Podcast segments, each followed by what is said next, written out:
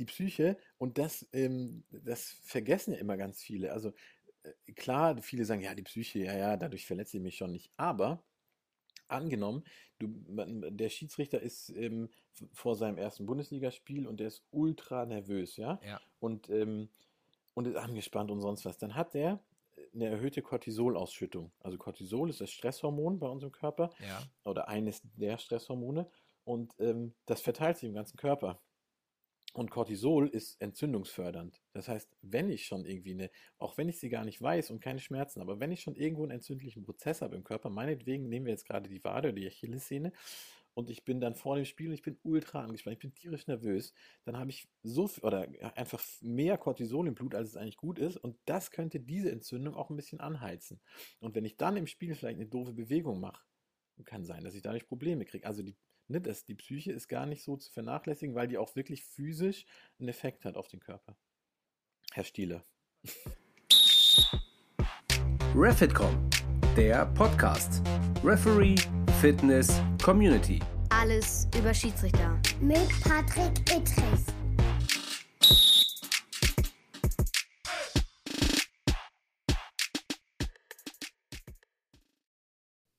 Ja, ihr wartet schon drauf. Einen wunderschönen guten Abend, guten Morgen, gute Nacht zum neuen Podcast von Refit.com.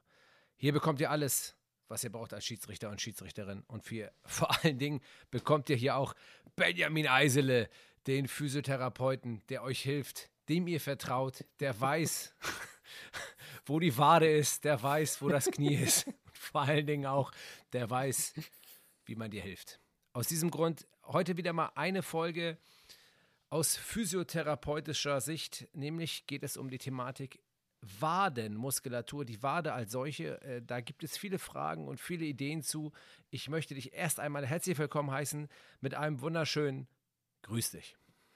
Moin, hi, grüß dich. Benny, Freut wie mich, geht's dir? Es freut mich natürlich wieder hier zu sein bei dir. Also ich bin ja gar nicht bei dir, aber es freut mich, mit dir quatschen zu können. Ja. Und äh, mir geht's gut. Richtig, danke. Ernsthaft jetzt? Dürfen wir darüber quatschen? Du bist ja ein bisschen in Elternzeit gerade, ne? Ich bin in Elternzeit, ja, und äh, also äh, anders anstrengend, ne, als, als zu arbeiten. Es ist ja auch Arbeit. Aber das, gut. Ne, also das werden alle Familienväter und Mütter wissen, es ist ja auch Arbeit. Also vor allem, also ich sag dir mal, äh, alle, die alleinerziehend sind, Mütter oder Väter, ne? Ja. Hut ab. Also das ist ein anderer Schnack. Ich weiß nicht, warst du mal äh, irgendwie ein paar Wochen alleine mit einem deiner Kinder oder mit allen? Nee, meine Frau hat das immer abgefedert. Die hat ja gesagt, das Ja. kann ich, das kann so nicht, das machen wir so nicht. Wir lassen mal lieber, ich mache das mal lieber, bei dir weiß man, nein, ich habe das schon in der Tat äh, zwei, drei Mal gemacht. Ich habe ja vier Kinder, deswegen habe ich ja mehrere Möglichkeiten, auch mal allein mit Ja. Kindern zu sein. Ja, das, das ist brutal. Und das kann auch Ja. wirklich nur derjenige nachvollziehen, der es wirklich mal gemacht hat. Diese, diese ganze Laberei mit, ah, man kann auch arbeiten und was macht man alles mit links und keine. Ahnung was. Nein, das geht Ja. nicht. Und das ist auch, wenn man sich der Aufgabe voll hingeht, was man äh, tun sollte mit Kindern, dann ist das total anstrengend. Das ist richtig, ja, absolut. Ist auch schön, Also, aber es ist anstrengend. ist schön. Ja, genau, genau. Aber mir geht's gut. Mir geht's gut. Heute ist ja meine Frau da und wir teilen uns das Ganze. Äh, an. Du bist ein absoluter Fachmann, muss ich ganz ehrlich sagen. Ja, sonst, ich komme ja auch anders nicht an dich ran, du bist ja voll eingebunden. Benny, Ja, ja. behandelst du eigentlich auch ähm, Kinder, beziehungsweise würdest du dir zutrauen, in dem Alter was zu machen oder lässt du da nur die Osteopathen des Vertrauens ran? Bei Kindern. Ähm, also ich bin kein ausgebildet oder spezialisierter Kinderphysiotherapeut, deswegen, ähm, keine Ahnung, die Jüngsten, die ich so in meinem Alltag mal sehe oder so, die sind irgendwie um die 13, 14, das sind Ja. die Jüngsten. Ähm, alles Jüngere bin ich, ähm, bin ich falsch. Ja, bin ich nicht genug ausgebildet, kann ich nicht gut. Nee. Ja, dann hat sie das Thema auch schon erledigt. Äh, aber es ist ja auch klar, wenn die Kinder hinfallen in dem Alter, die haben ja so Gummiknochen und Gummibänder, da passiert eh nichts. Ne? Also von daher. Ja, also ich meine, wirklich kleine Kinder, die kommen ja eigentlich auch nicht wegen orthopädischen Problemen zum Physio, also vielleicht mal noch irgendwie wegen Fußfehlstellungen oder, oder irgendwelchen Hüftfehlstellungen, Hüftfehlstellungen von Geburt an, aber ansonsten sind das ja alles irgendwie sonst neurologische Sachen oder irgendwelche Defizite in der Motorik oder sowas und da bin ich absolut der falsche Ansprechpartner. Wofür du der richtige Ansprechpartner bist, Benjamin Eisele, das ist die Wade. Weil ich glaube, du als Sportphysio, der ja jahrelang auch beim HSV als Physiotherapeut gearbeitet hat und auch ganz viele Sportler durch die, durch die Finger kriegt, der weiß, Derby-Sieger übrigens, Derby-Sieger, würde ich sagen. Ja, da, ich bin neutral, ich kann da, ich kann da, ich habe da mit nichts am Hut. Ich bin da absolut neutral unterwegs, aber wenn du das sagst, äh, dann, dann mag das so sein. Ich habe ja damit, wie gesagt, absolut nichts am Hut. So, äh, um jetzt nochmal auf die Wade zu kommen.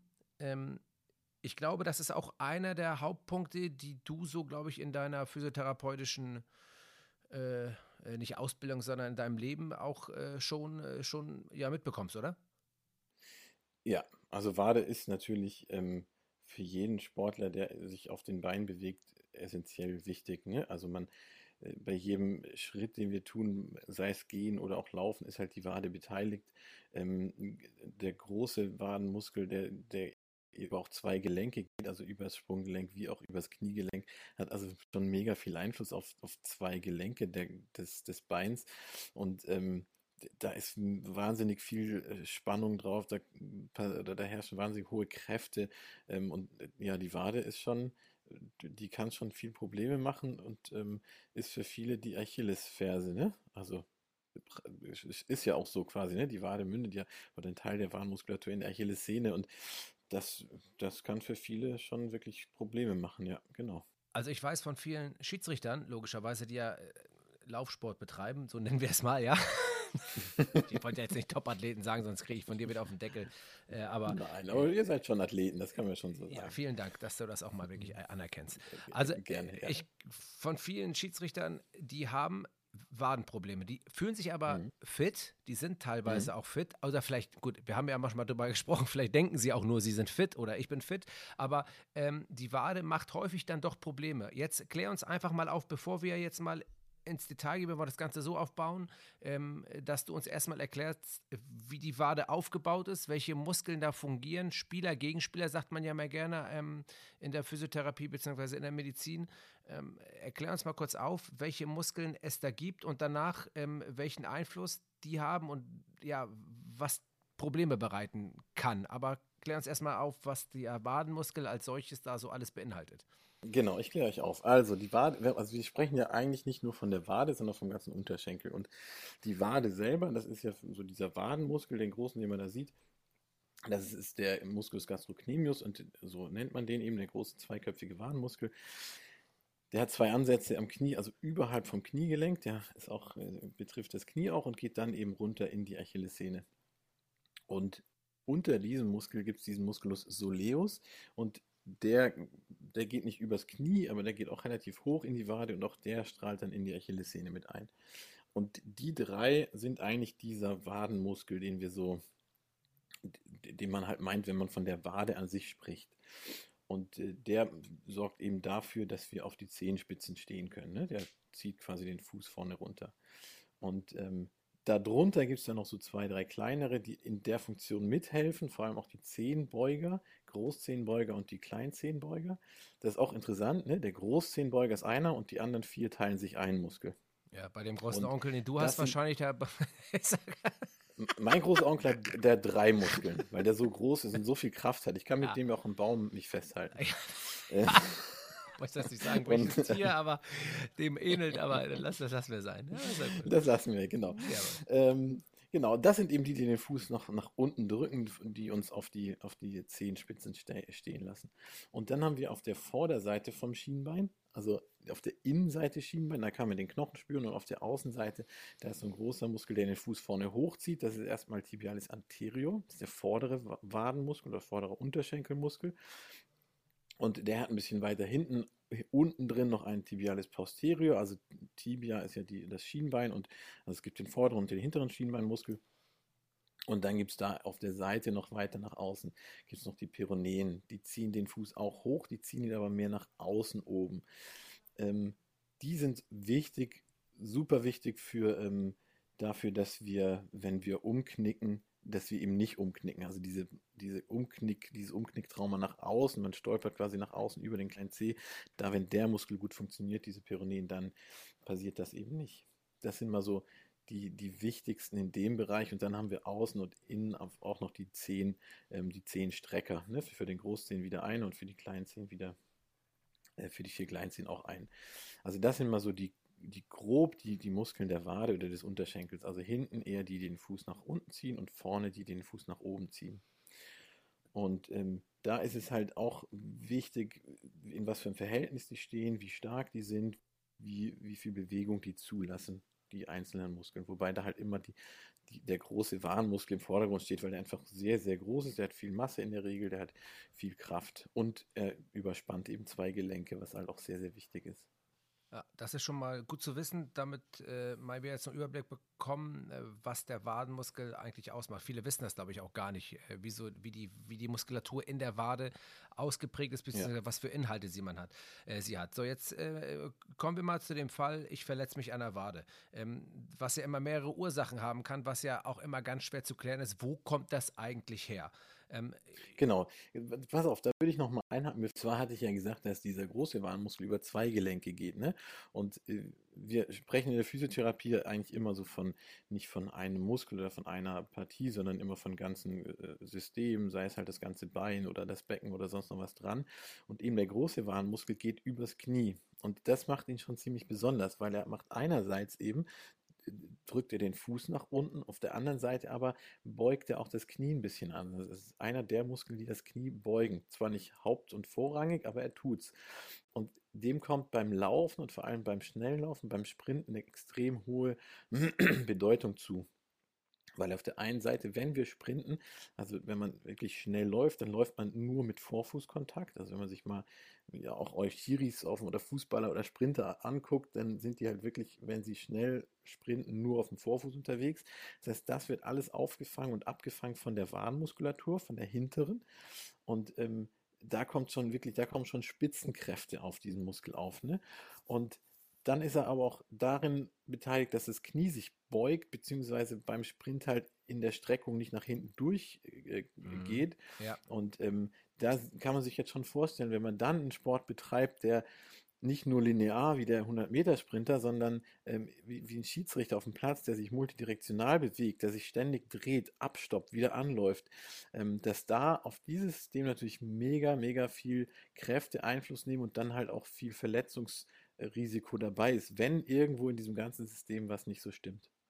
Okay, also da haben wir, äh, sind wir jetzt beim nächsten Stichpunkt, das System. Das heißt also, verletze ich mich an der Wade. Und jetzt nehme ich mal nur ausschließlich äh, den Soleus und den, äh, den zweiköpfigen Wadenmuskel, den, den Gastrocnemius, so heißt er, ne? Mhm, ähm, genau. Äh, das sind ja wahrscheinlich die Hauptpunkte, wo man sich verlässt. Die haben ja auch einen sehnigen Anteil, da kommen wir vielleicht auch gleich nochmal zu. Das mhm. heißt also, der Übergang vom Muskel in die Sehne ist relativ häufig auch betroffen und ist mhm. natürlich mhm. auch dann in der Verletzung und in der, ähm, glaube ich, in der Heilphase wichtig auch äh, zu wissen, was genau ist eigentlich verletzt, was man wahrscheinlich nur bildgebend feststellen kann. Aber jetzt ähm, kommen wir mal direkt zu dem Fall, bevor wir jetzt uns darüber unterhalten, wenn ich mich an der Wade verletze, was kann ich eigentlich wirklich tun, dass meine Wade oder meine Wadenmuskulatur vorbereitet ist auf ähm, ja, auf diese starken Einwirkungen. Was spielt da eine Rolle, ähm, wenn wir jetzt einmal vielleicht vom Knie, Becken, Fuß. Es gibt ja mehrere Optionen, weil wir immer von der Kette sprechen. Wie ist da ähm, ja, deine, deine Expertise? Was kannst du uns dazu sagen? Was, worauf, was sollte man äh, beachten, damit man vielleicht schon äh, ja, vorbereitet ist? Also da gibt es natürlich mehrere Komponente, die da eine Rolle spielen. Und ich glaube, du bist gerade einen Schritt zu weit gegangen, weil bleiben wir erstmal nochmal bei der Wade.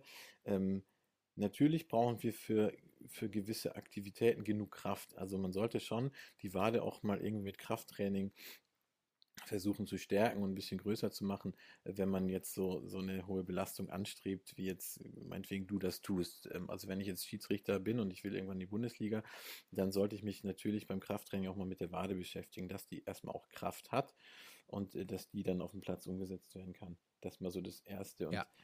dann natürlich auch irgendwie eine gewisse Beweglichkeit in der, in dieser Kette, in dieser Wadenmuskulatur. Also dass ich jetzt nicht halt äh, mein Sprunggelenk nur, naja, dass ich beim Gehen schon quasi eine Dehnung in der Wade habe, sondern die sollte schon noch irgendwie eine gewisse Beweglichkeit darstellen. Und dann, dann kann man natürlich die ganzen Gelenke drumherum auch angucken. Also es geht schon los beim, beim Vorfuß und beim Mittelfuß.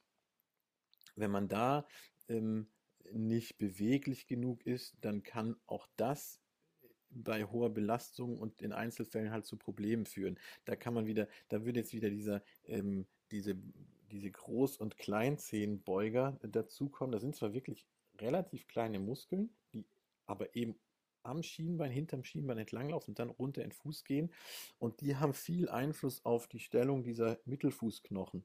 Und wenn da, das äußert sich meistens irgendwie mit Schmerzen im Bereich der Achillessehne, im oberen Achillessehnenbereich. Wenn da, wenn man da Probleme hat, dann sollte man das schon auch irgendwie gucken, dass man das in den Griff kriegt, bevor man eben in eine Saison startet oder sowas. Und ähm, genauso wie du sagst, Muskel-Sehnen-Übergang, ne? also die, die, die Sehne ist ja immer der, die Verbindung zwischen Knochen und Muskel. Also der Knochen entspringt, äh, der Muskel entspringt aus dem Knochen da, durch eine Sehne, die Sehne wird dann zum Muskel und irgendwann wird die, der Muskel wieder zur Sehne und die geht in den Muskel über. Und in den Teilen, wo in diesem sehnigen Bereich und gerade in dem Bereich, wo der Muskel in die Sehne übergeht, da treffen halt oft die Spitzenkräfte auf oder werden da aufgefangen, weil die Sehne ist zwar auch elastisch wie ein Muskel, also ist elastisch wie der Muskel auch, aber lange nicht so elastisch. Und gerade bei, bei, beim, bei der Wade, bei der Achillessehne, beim Laufen, beim Springen, beim Starten, beim Stoppen, speichert quasi diese Sehne wie so, wie so ein ganz derber Gummi halt Kraft. Und wenn, wenn man dann wieder losläuft, dann, dann dann kommt eben auch daraus, resultiert auch aus diesem Sehnenanteil Kraft auf, die, auf, die, auf den Fuß zum Laufen. Und ähm, da ist halt wirklich viel Dampf drauf und das kann immer Probleme machen. Nein, nicht immer, aber das kann halt Probleme machen. Ja.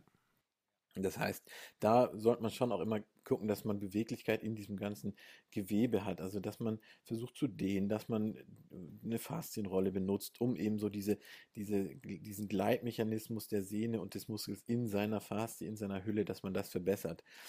Was ganz global da auch dazu spielt, äh, ein guter Flüssigkeitshaushalt. Ne?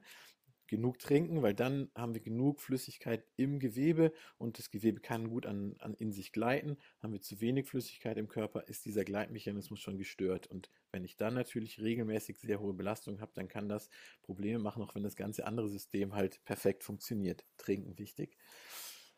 Und dann geht es natürlich weiter Sprunggelenk, ist das beweglich genug, ist das irgendwie blockiert, ähm, wie ist die Stellung vom Fuß, äh, hat der Fuß genug Kraft, um die Beinachse zu halten, hält das Knie die Beinachse, ähm, Wobei da, ähm, das muss jemand überprüfen, ne? Also das kann ich ja nicht von selber feststellen. Das kann man nicht, nein, genau, das kann man nicht von selber feststellen. Das muss schon irgendwie mal jemand angucken. Aber wenn ich dauerhaft ähm, Probleme habe mit meiner Wade, dann sollte man vielleicht mal einen Physiotherapeuten oder einen Arzt aufsuchen, der sich damit auch äh, mit der ganzen Kette logisch auskennt und sagt, pass auf, wir müssen mal angucken, wo diese Probleme herkommen, wo ist der Ursprung. Jetzt, ähm, äh, bevor, genau. du, äh, bevor du jetzt äh, einmal kurz weitersprichst, äh, fiel mir gerade noch ein, ich habe letztens einen Podcast mit Tobias Stieler und, und äh, Sportpsychologen aufgenommen, wo es um die Angst vor Verletzung ging und da sagte Tobias, naja, be äh, be bevor wir hier über die Psyche reden, erstmal äh, anständig essen, anständig schlafen, anständig trainieren. Dann ist schon mal viel gewonnen. Mhm. so. Mhm. Hat er nicht Unrecht, würde ich sagen, ne?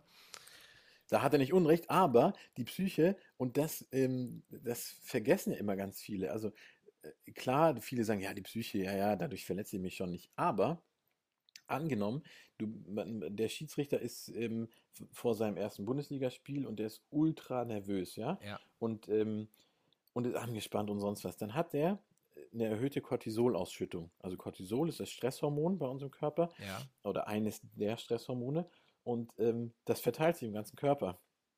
Und Cortisol ist entzündungsfördernd. Das heißt, wenn ich schon irgendwie eine, auch wenn ich sie gar nicht weiß und keine Schmerzen, aber wenn ich schon irgendwo einen entzündlichen Prozess habe im Körper, meinetwegen nehmen wir jetzt gerade die Wade oder die Achillessehne und ich bin dann vor dem Spiel und ich bin ultra angespannt, ich bin tierisch nervös, dann habe ich so viel oder einfach mehr Cortisol im Blut, als es eigentlich gut ist und das könnte diese Entzündung auch ein bisschen anheizen.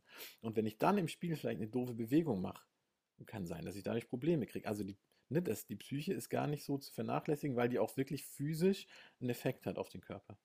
Ja, das ist nochmal ein super Hinweis. Ja, ja, das sagen wir, werde ich ihm auch nochmal so weitergeben, äh, nur weil er keine Probleme hat, weißt du. Dann, äh, das, genau, er kann das genau. auch nicht auf alle anderen Leute runterbrechen. Das finde ich auch völlig in Ordnung. Aber das war nochmal ein super Hinweis, auch mit der Erklärung des Cortisols. Ähm, jetzt ähm, haben wir ja die Problematik, dass du erklärt hast, okay, jetzt äh, haben wir eine Fußfehlstellung oder wir haben eine Blockade im Fuß und äh, das äh, kann ein Grund sein, weswegen äh, man auch Probleme ähm, in dem Wadenmuskel bekommt. Und das muss man aber überprüfen.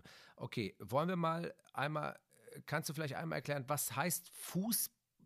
Was sollte man da tun? Was ist, ähm, ich habe ja früher mal gelernt, dass man auch den Fuß ausrollen soll, die Plantarsehne unterm Fuß, damit der Wadenmuskel auch locker ist. Was hat das, wie spielen die zusammen? Bevor wir dann weiter vielleicht mhm. Richtung Knie, Richtung Becken gehen, um da auch mal alles aufzulösen dass, äh, dass man äh, gut vorbereitet ist. Und was mir noch einfällt, mhm. natürlich, lieber äh, Benny Eisele, wer Übung braucht, um sich zu stärken, um stabil zu sein, um auch für die Wadenmuskulatur was zu tun, um vielleicht auch für die Zehen was zu tun, die sollten doch in der nächsten Zeit mal bei refit.com.de reinschauen. Da finden die alles, was sie brauchen. Oder sehe ich das irgendwie das falsch? Ist absolut richtig. Ja, siehst du. Absolut richtig. Ja, Meine ja, ich doch. Ja, sehr guter Einwand. Natürlich, ja. So, bitte, zum Fuß. Zum Fuß. Also ich, ich mache mal zwei Beispiele. Das eine ist eine Fußfehlstellung. Ähm, wir nehmen die häufigste, also dass der Fuß in, wir sagen, in Pronation steht, also dass der Mittelfuß, das Längsgewölbe vom Fuß ein bisschen äh, einsinkt, dass der Fuß nach innen abkippt und dadurch schon, wenn man von hinten auf die, Achillessehne, äh, auf die Achillessehne guckt, eben ist die nicht gerade nach oben, sondern die macht so einen Knick nach innen. Und dadurch wird dann häufig die, der innere Anteil dieses, ähm, dieses zweiköpfigen Warnmuskels mehr belastet. Und das eben immer und das eben auch beim Sprinten und dann habe ich da immer eine höhere muskuläre Belastung als auf der Außenseite, was dann eben Probleme machen kann. Das wäre so eins. Das andere ist, was du schon angesprochen hast, die Plantarfaszie, also unter dem Fuß, auf der Fußsohle oder in der Fußsohle, so eine derbe Faszienbandstruktur, die dieses Fußgewölbe aufrechterhält und die unseren Fuß stützt und auch als, als, ähm, als Stoßdämpfer fungiert. Und die zieht quasi vom Fußball nach hinten an die Ferse. Und vorhin habe ich gesagt, dass eine Sehne immer aus dem Knochen entspringt und in den Muskel geht und wieder eine Sehne wieder in den Muskel. Und so ist es da auch. Diese Plantarfaszie, diese ganz derbe Struktur kommt vorne aus dem Knochen raus quasi, zieht sich unterm Fuß durch und geht hinten in die, in die Ferse wieder rein, verkriechert da. Ja. Und wenn man diese Linie weiterdenkt, diese Kraftlinie, dann geht die einmal hinten um die Ferse rum, geht nach oben und geht dann quasi aus dem Knochen raus wieder in die Achillessehne. Das ist ein, ein, das ist wirklich eine Kraftlinie. Die ist zwar nicht, man, man sieht in der Knochenstruktur, dass die Knochenfasern in der, in diesem Bereich auch genau in der, in die Richtung verlaufen. Und wenn man sehr, sehr viel Spannung in der Plantarfaszie hat unter dem Fuß, also die Leute haben dann manchmal so ein bisschen Hohlfuß, müssen sie aber nicht, man kann auch ein ganz relativ normales Fußbild haben und trotzdem ist da sehr, sehr viel Spannung drin, dann ist kann man eigentlich davon ausgehen, dass die, die Achillessehne auch immer mehr Spannung hat und damit die Wadenmuskulatur, dass sie quasi schon von unten vom Fuß vorgespannt ist und auch dadurch natürlich anfälliger für Verletzungen ist, weil sie immer mehr Spannung hat, als sie es eigentlich haben sollte. Jetzt bleiben wir da. Was kann man tun? Genau, das kann man äh, relativ einfach äh, ändern, indem man die, die Plantarfaszie oder die Fußsohle eben ausrollt. Nimmt man ähm, einen Igelball oder einen Tennisball oder ich finde noch besser einen Golfball, weil der einfach kleiner ist, der, der Druckpunkt ist kleiner, man kann tiefer reingehen, der ist sehr hart. Also dass man da versucht, dieses Gewebe äh, ein bisschen lockerer zu machen, ein bisschen weicher zu machen, ein bisschen die Spannung rauszunehmen, ähm, das ist schon mal, das bringt schon mal relativ viel. Und ähm, dass man sich auch selber den Fuß mal ein bisschen mobilisiert. ich weiß nicht, ob wir, das haben wir bei Refit, glaube ich, noch nicht äh, als Video gemacht. Äh, könnte man mal machen. Kleines das wäre doch toll. Wenn man sich selber von Hand den Fuß mobilisiert, ähm, dass man so die, den Vorfuß, Mittelfuß einfach ein bisschen mobil hält. Ähm, das ist schon mal gut, dass man einfach von unten, vom Fuß her, die Belastung für die Wade ähm, minimiert. Und jetzt haben wir ähm, den Fuß abgehandelt. Wir haben jetzt mehr oder weniger alles dafür getan, dass wir, dass unser Fuß äh, mobil ist, dass die Gelenke im Fuß äh, soweit gut sind, zumindest so, wie wir das selbstständig machen können. So, jetzt haben wir ähm, ja noch weitere Muskeln, die auch auf die Wade wirken, vielleicht im Knie. Was ist mit diesem sogenannten Popliteus, dieser kleine Muskel, der in der Kniekehle sitzt? Hat der auch Auswirkungen oder hat das Kniegelenk Auswirkungen auf die Wadenmuskulatur, bevor wir zum Becken kommen? Mhm. Ja, das Knie hat natürlich Auswirkungen. Ähm, also dieser kleine Musculus popliteus, der hat, der hat Auswirkungen aufs Knie. Der, das ist ein kleiner Muskel, der im, in der Kniekehle äh, sich so quer durchs Knie spannt. Dessen Hauptaufgabe eigentlich die ist, die Kapselfalte oder die Kapsel eben auf der Rückseite des Knies zu spannen. Und der hat oft Spannung, weil der sehr sensibel ist im Knie, wenn da irgendwas nicht stimmt, dann zieht er oft zu stark und dann rotiert er immer ein bisschen den Unterschenkel gegenüber dem Oberschenkel. Das ja. macht er eigentlich eben, das macht er immer, wenn wir das Knie ganz strecken, aber dann macht er das eben permanent. Und dadurch kann schon auch ähm, die Wade ein bisschen einseitiger belastet werden, wenn da eben immer dieser Rotationsimpuls von oben kommt. da hat der aber tatsächlich auf die Wade gar nicht so den großen Einfluss, weil er da nicht genug Kraft hat, glaube ich. Ähm, Im Knie ist es vielmehr die, die hintere Oberschenkelmuskulatur, die eben auch die, die Hauptbeuge, die Hauptbeugemuskulatur des vom Kniegelenk ist. Und wenn die sehr unbeweglich ist oder wenn die sehr, sehr viel Spannung hat, ähm, dann kommt auch immer irgendwie mehr Spannung auf, auf die, auf die Wadenmuskulatur. Oder aber, wenn der vordere Oberschenkel sehr, sehr viel Spannung hat, ähm, der das Knie streckt und die Wade ist ja einer der Beuger vom Knie, dann kann auch wieder die Wade ein bisschen drunter leiden. Also es ist immer so ein Zusammenspiel oder das Zusammenspiel der Spieler, Gegenspieler am Kniegelenk, die auch Einfluss auf die Wade haben. Okay, genauso war wahrscheinlich genau. wie die Gegenspieler und Spieler an der Wade selber. Was ich noch vergessen habe, genau. ähm, es gibt ja diesen Musculus Pyreneus, den du nanntest, der jetzt rechtsseitig, wenn ich mein rechtes Bein habe, rechtsseitig vom mhm. Schienbein sitzt, relativ, äh, wenn ich den Fuß hebe, spannt dieser rechte Muskel an. Jetzt habe ich ja. es manchmal sogar so, dass äh, wenn ich, wenn ich äh, hohe Belastung hatte, ähm, dass wenn ich meinen äh, Fuß anhebe, dass der Muskel, ich will nicht sagen krampft, aber einen Augenblick braucht, bis er wieder in die richtige Position zurückgeht. Ja. Ähm, ja. Was ist das für ein Phänomen? Hat das auch eine Auswirkung auf den anderen Muskel? Macht der dann auch zu, weil er merkt, der ist platt, der Muskel? vielleicht das nochmal kurze Erklärung, auch für mich. Ha! Ja, den haben wir tatsächlich ein bisschen vernachlässigt gerade. Ähm, der Peroneus zum einen, zum anderen aber der Tibialis anterior, das ist dieser vordere Schienbeinmuskel, Schienbeinkantenmuskel, ähm, und dieser Tibialis posterior, der hintere. Die beiden, ähm, die machen mal dieses Krampfen, was du auch meinst, das gibt es oft bei, bei Läufern.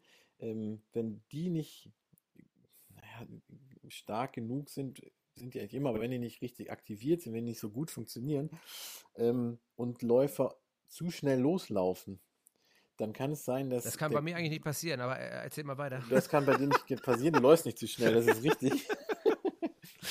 ähm, aber wenn man das eben tut, dann äh, kann es eben sein, dass der, die, dass der, der Blutfluss ähm, im Körper noch gar nicht so angeregt ist, weil der Puls noch nicht hoch genug ist. Und dann kriegt dieser Tibialis anterior nicht, wird noch nicht richtig durchblutet. Und dann gibt es da auch so dieses Krampfphänomen. Und dann hat er natürlich auf einmal viel mehr Zug und die Wade muss dagegen arbeiten. Das heißt, dann, wenn man das dann wirklich äh, im Spiel oder im, im, keine Ahnung, wenn einem das da passiert, dann kann das schon sein, dass man da ein bisschen auch wieder Probleme in der Wade kriegt oder aber dann auch vorne. Wobei vorne tut es einfach nur weh, da passiert eigentlich selten was, aber die Wade kann dann schon auch mal dicht machen, weil vorne der Muskel äh, zu fest ist und ne, alles, was weit weg ist vom Herz, wird weniger gut durchblutet und deswegen empfiehlt sich schon vor so einer Belastung sich irgendwie aufzuwärmen oder zumindest mal den, den äh, Kreislauf, den Herz, Herz äh, sagt man Herzkreislauf? Herz-Kreislauf-System, ja, genau. natürlich. Du bist ja kein Arzt, du bist Physiomatiker. Ich, ich, ich habe auch keine Ahnung, genau. Nee, nee.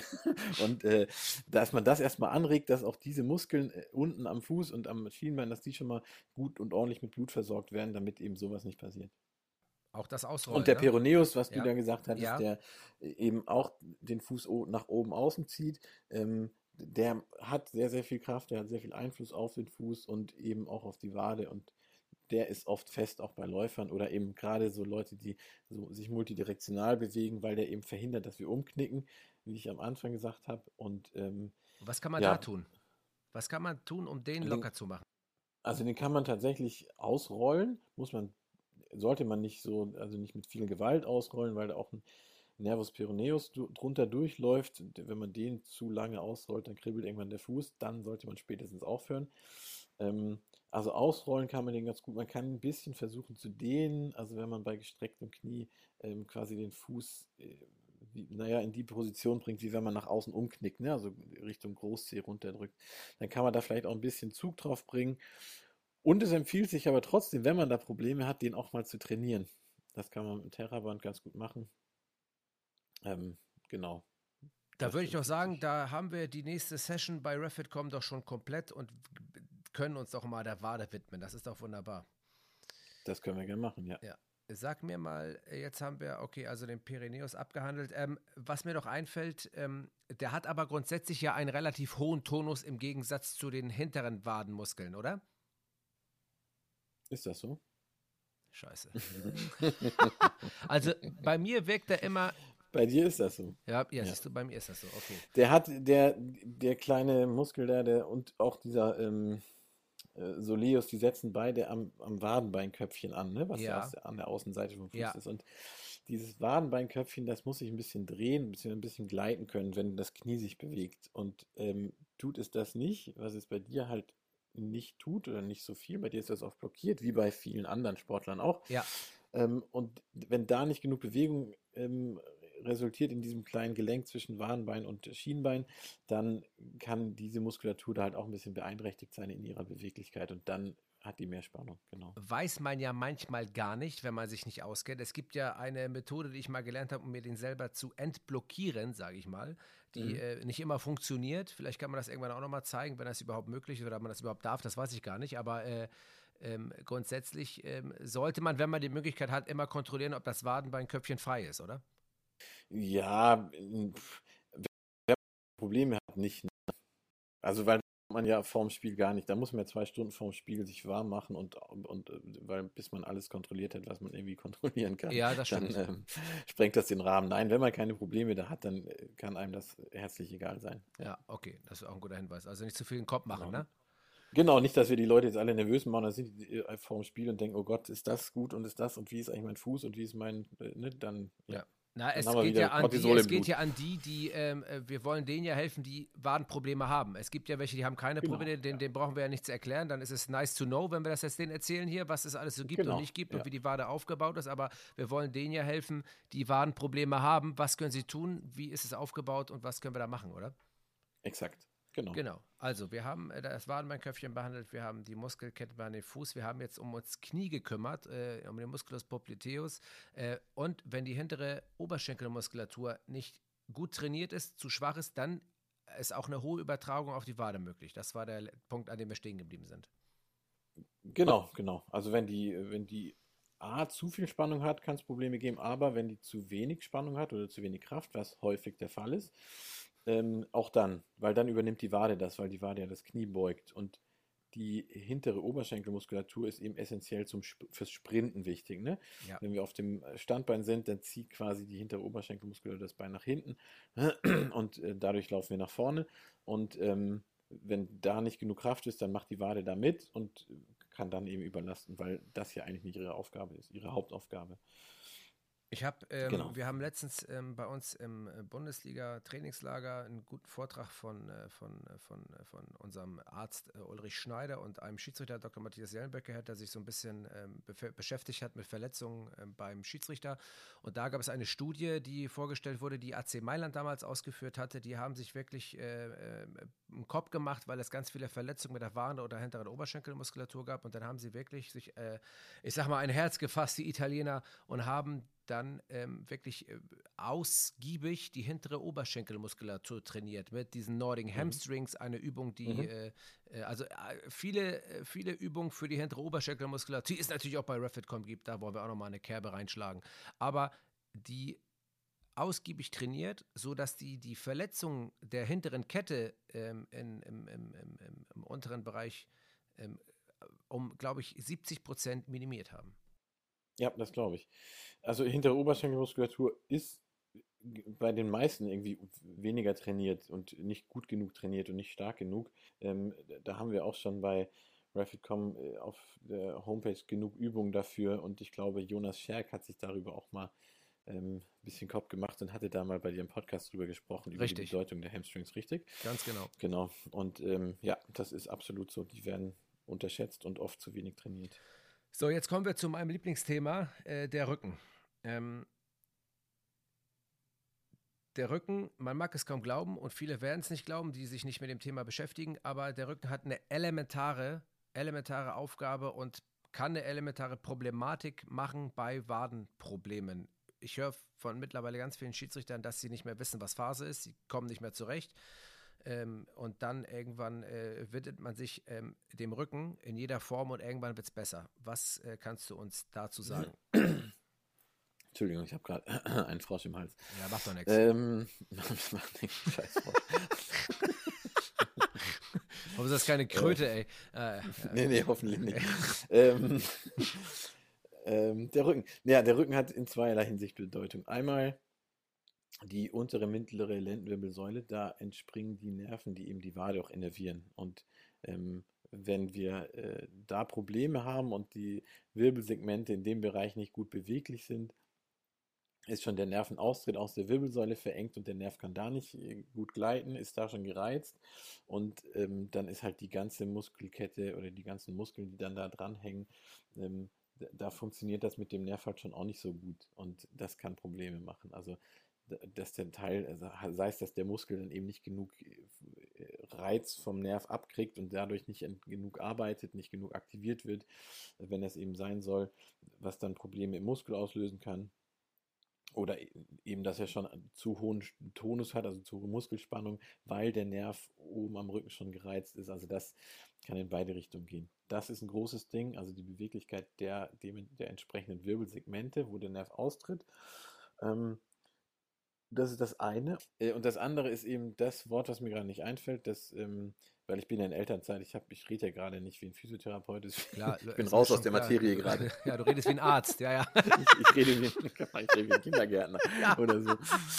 Ähm, und das andere ist das Biomechanische. Also wenn der Rücken nicht sich A nicht gut bewegt, beziehungsweise nicht stabil genug ist, und die Wirbelsäule auf dem Becken rumwackelt, dann überträgt das Becken natürlich diese Wackelbewegung auf die Beine und das kann eben wieder auf die, auf die Warnmuskulatur auch fallen, beziehungsweise auf den Fuß, der dann mehr Stabilität bringen muss und von da aus wieder verkrampft. Dann kann die Wade wieder mit Leidenschaft gezogen werden. Oder aber, wenn einseitig das Iliosakralgelenk blockiert oder wenig Bewegung zulässt oder irgendwie entzündlich gereizt ist, kann ja auch sein, dann ist es oft so, dass durch diese mangelnde Bewegung zwischen Hüftbein und Kreuzbein, also dem Iliosakralgelenk, dass sich dadurch die Adduktoren zuziehen, dass die dann mehr Spannung kriegen. Und wenn die Adduktoren, also die innenliegende Oberschenkelmuskulatur, wenn die sehr viel Zug aus, die gehen ans Knie, wenn die da sehr viel ziehen, dann kriegt der mittlere oder der, der innenliegende Teil von der, vom, vom großen Warnmuskel, kriegt der eben auch mehr Zug ab, weil sich diese, diese Spannung in dieser ganzen Kette weiterführt. Ja. Und dann haben wir auch wieder Muskelprobleme in der Wade. Können Wie, die haben wir wollen jetzt nicht zu tief ins Detail gehen, aber ähm, wie würdest du vorgehen, wenn jemand länger Wadenprobleme hat und äh, so langsam mit dem Latein am Ende ist? Ähm, gut, dann wird man sicherlich sich auch in Behandlung befinden, aber ich kenne es jetzt wirklich von mehreren, die sagen, Alter, ich weiß nicht mehr weiter. Ähm, und ich kenne es nur so, ich weiß, in den in den meisten Fällen sind es für mich zwei Möglichkeiten. Entweder ich bin wirklich nicht gut trainiert und denke, ich bin es, also hintere Oberschenkelmuskulatur und Wadenmuskulatur einfach mal ausgiebig trainieren oder es kommt wirklich aus dem Rücken. Das habe ich ja an mir selber auch feststellen können. Ich, ich benutze mich ja immer hier so ein bisschen als Versuchsobjekt. Bei mir gab es auch immer mal die Problematik und dann wurde mir äh, medizinisch geholfen. Das heißt also, ähm, ähm, ich habe dann auch mal eine, weil es einfach mechanisch durch Physiotherapie nicht mehr ging, auch mal eine eine Spritze in den Rücken bekommen, äh, die mir dann in der Tat geholfen hat. Jetzt äh, soll das nicht das Weisheits letzter Schluss sein, aber wie würdest du vorgehen aus äh, Sicht äh, des Heilers mit den Händen? ha! Ha! Ja, also ich würde tatsächlich, ähm, ich würde schon am Fuß anfangen und würde mir angucken, wie der Fuß äh, funktioniert. Ich würde dich einfach mal bewegen lassen. Ich würde dir gewisse Aufgaben stellen, wie auf dem Bein stehen oder so Sachen.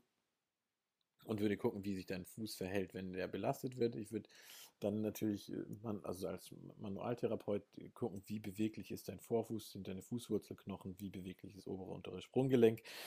Und ähm, würde einmal auch kurz gucken, wie beweglich ist das Kniegelenk, wie beweglich ist dieses Wadenbeingelenk, also dieses Wadenbeinköpfchen. Ich würde gucken, wie ist die Hüfte und wie ist das Iliosakralgelenk. Das würde ich zuerst mal machen. Und dann würde ich mir, wenn mir dabei was auffällt, das würde ich mal im Hinterkopf behalten und würde dann die Wade tatsächlich selber nochmal auch angucken und behandeln und gucken, wie viel Spannung ist da, wo ist die Spannung, wie fühlt sich das an?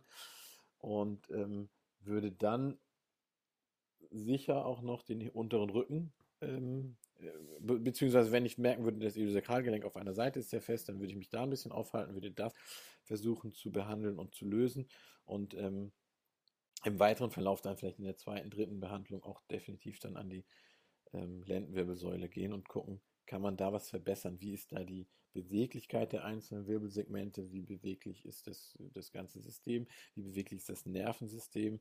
Und, ähm, und dann aber natürlich auch gucken, wie stabil ist das? Also wie gut kann ja. der Patient d- sein, seine, seine Beinachse stabilisieren oder wie stabil ist die und wie gut kann er denn seine Rumpfmuskulatur aktivieren? Ähm, wie stark ist er da? Weil das ist halt eben auch oft so ein Ding. Ne? Wenn die Rumpfmuskulatur nicht stabil ist, die tiefe, die tiefe Muskulatur an der Wirbelsäule und im Rumpf, dann, genau, das ist halt auch oft, äh, ähm, macht oft Probleme, weil die Leute machen zwar Stabi-Training, aber ähm, machen es halt vielleicht nicht Richtig. richtig und dann bringt das gar nicht so viel. Da kann man doch bei uns reinschalten, Benny Da kann man bei uns Da reinschauen, kann da lernt man nämlich, da le- wie genau. das geht. Ganz genau. das ist so. Das ist äh, ein guter Hinweis. Jetzt habe ich äh, noch von einem weiteren Physiotherapeuten des fast schon Urvertrauens äh, äh, gelernt. Äh, der hat mir gesagt, es entspringt manchmal auch eine Probla- Problematik im oberen Bereich des Kopfes im Hals. Also äh, zum Beispiel, wenn man knirscht, wenn die äh, Backenmuskulatur fest ist, überträgt sich hinten auf den, auf den oberen Teil des Rückens. Das kann auch sich auf den unteren Teil auswirken. Das ist ja die ganze Kette. Ja. Vielleicht das nochmal kurz angerissen, vielleicht, dass man denkt, ach, ich, jetzt habe ich wirklich alles kontrolliert, aber du hast den oberen Rücken oder den Halsbereich völlig äh, vernachlässigt. Ja, das habe ich sträflicherweise. Nee, nicht du, sondern ich meine, Mann, so, Mann der- ach so. vernachlässigt es. Aha, ich habe dich ja darauf hingewiesen jetzt. Ist ja kein Problem. Ja, Mach ja. dir keine Gedanken. Du bist ja in Elternzeit. Ich weiß das doch alles. Ich bin doch ja, auch ja, genau. Arzt. Ja. Im Habe ich eigentlich schon erzählt, dass ich aus einer Arztfamilie komme? Du? Ja. Das ist ja kommst du sensationell. Es gibt, äh, ja, das musst du dir jetzt mal erzählen. Es gibt einen Professor an der Schönklinik, der heißt Professor Dr. Harald Ittrich. Und Und mit dem bist du wir- aber nicht verwandt. Doch. Unsere Urgroßväter sind Brüder gewesen. Habe ich Hm. jetzt Du, festgestellt. du, komm- du kommst aus einer Arztfamilie. Du kannst, ich bin Arzt, so in, indirekt. Weißt du, deswegen Es gab, mal, so es gab mal einen Astronaut, der hieß Neil Eisele. Also, ich, Ja, ich war quasi du mal, ich war quasi mein du Weltall. Bist, ein- du bist auch ein Astronaut. Das kann ich mir richtig gut vorstellen bei dir. Du im Raumanzug. Ey, sensationell. Und machst da die Mond. Ja, ja, ja, das ist ja sensationell. Nein, Genau, das ist naja, wirklich okay. so. Der war so, der Ja. war im UKE, in der Ja, Röntgenabteilung. das ist ja schön, aber ihr, ihr seid ja, ihr seid verwandt. Das ist schön. Ja, Ja, ist danke. Wollte ich nur mal kurz erwähnen. Also, falls Ja. das nächste Mal kannst du mich bitte auch äh, dann dementsprechend auch gebührend empfangen. Ne? So. Okay, Okay, also mach ich, oberer ja, Rücken. obere Rücken, beziehungsweise äh, fangen wir am Kiefer und am, an der Halswirbelsäule an. Also, wenn äh, dein Beispiel Kiefergelenk, wenn man da sehr viel Spannung hat, wenn man eben knirscht nachts oder wenn man, äh, viele machen das ja auch tagsüber oder wenn sie sich konzentrieren müssen und knirschen die und ähm, die Kiefermuskulatur und oder das Kiefer- und obere Halswirbelsäulensystem, das ist halt sehr komplex und hängt halt einfach zusammen. Und wenn ich viel Spannung in der Kiefermuskulatur habe, dann ziehe ich automatisch oder dann zieht mir das quasi immer ein bisschen die oberen Halswirbelsegmente nach vorne. Und ähm, dadurch habe ich A, mehr Spannung oder mehr Zug auf dem Rückenmark, also auf dem Nervensystem, weil das eben immer nach vorne gezogen wird. Und B setzt sich natürlich, wenn ich oben Wirbel nach vorne ziehe oder wo auch immer hinziehe, setzt sich das ein bisschen auf die Wirbel darunter immer fort. Und das ist ja quasi, man kann sich die Wirbelsäule vorstellen wie so Zahnräder, die aufeinander sitzen. Und wenn ich am obersten ein bisschen drehe, dann dreht sich das untere auch ein bisschen. Und so ist halt, wenn ich oben sehr, sehr, also das muss wirklich schon Spannung sein, aber dann habe ich in der ganzen Wirbelsäule ein bisschen eine veränderte Beweglichkeit und eine veränderte Statik und eben auf dem Rückenmark auch mehr Zug. Und das kann mir auf der einen Seite dann Probleme in der Wirbelsäule machen und dann nach unten weiterlaufen. Oder aber, wenn oben die Spannung so stark ist, die nach vorne zieht, dann hat man natürlich auch Muskeln auf der Rückseite der Halswirbelsäule, die nach hinten zieht, weil der Körper will ja nicht, dass der Kopf nach vorne steht, sondern er versucht ja dagegen zu arbeiten. Und dann habe ich auch da wieder vermehrt Muskelspannung, die dann über die Brustwirbelsäule, Lendenwirbelsäule nach unten fortgeführt werden kann. Ah, okay. Und dann spielt dann aber oft noch die vordere Kette wieder eine Rolle. Also das heißt, die Muskulatur, die vorne fest wird, die den Kopf nach vorne zieht, aufgrund vom, in, in dem Beispiel des Knirschen, ähm, die macht auch wieder eher so die vordere äh, Oberkörperkette zu, also der kleine Brustmuskel plus dann das Zwerchfell, was dann auch immer ein bisschen zu viel Spannung hat und das hat wieder Auswirkungen auf die Rumpf- und Hüftbeugemuskulatur. Und dann haben wir sowieso irgendwo das ganze System halt nicht mehr so im Lot.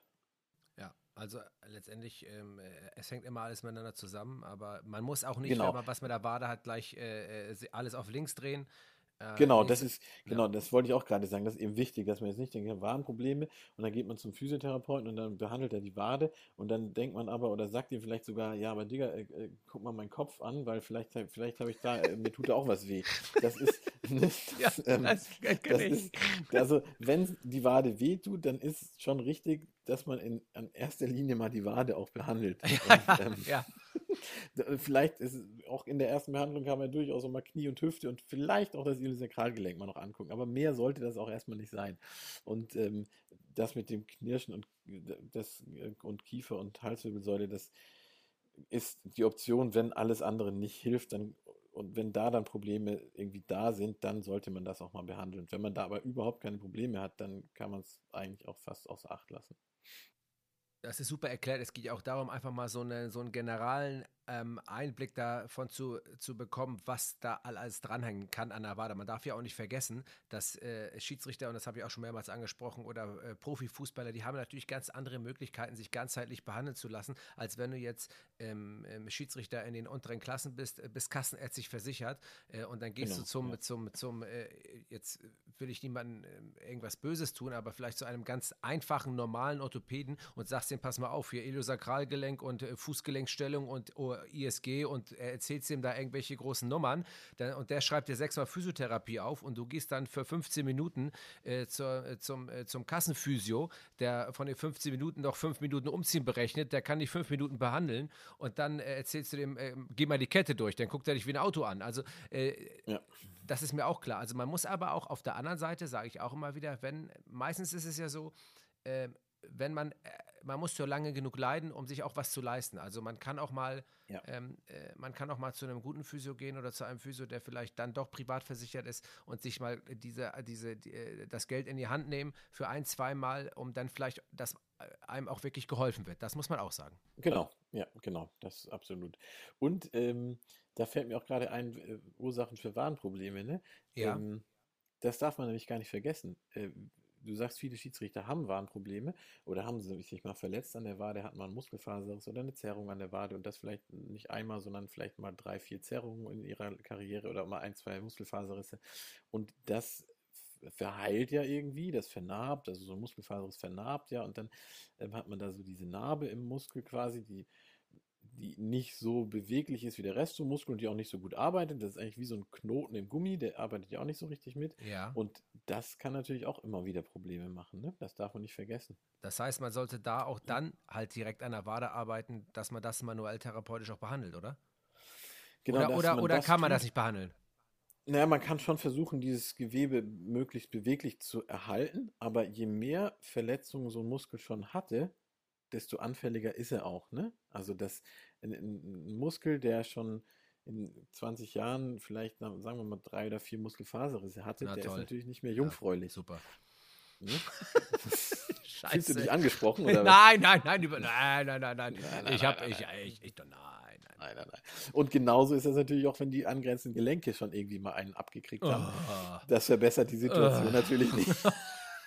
Hör mal, ich wollte gerade Schluss machen mit dem Podcast und jetzt knallst du mir ja ein Ding nach dem anderen rein. Hör mal, das gibt's doch nicht. Jetzt krieg ich die Retourkutsche, ey, weil ich dich immer beschimpfe. Das gibt's doch alles nicht. Naja, gut, ist egal. Genau. Was soll ich machen? Naja, recht hast du. Benny, ich danke dir äh, für den Einblick äh, ähm, in die ganze Geschichte und ich glaube, wir müssen jetzt nicht äh, darüber quatschen, was passiert, wenn wir uns verletzen, weil das haben wir in Folge 1, die Muskelverletzung, nämlich behandelt. Das gilt Absolut eigentlich richtig. für jeden Muskel, äh, Genau. die Erstversorgung.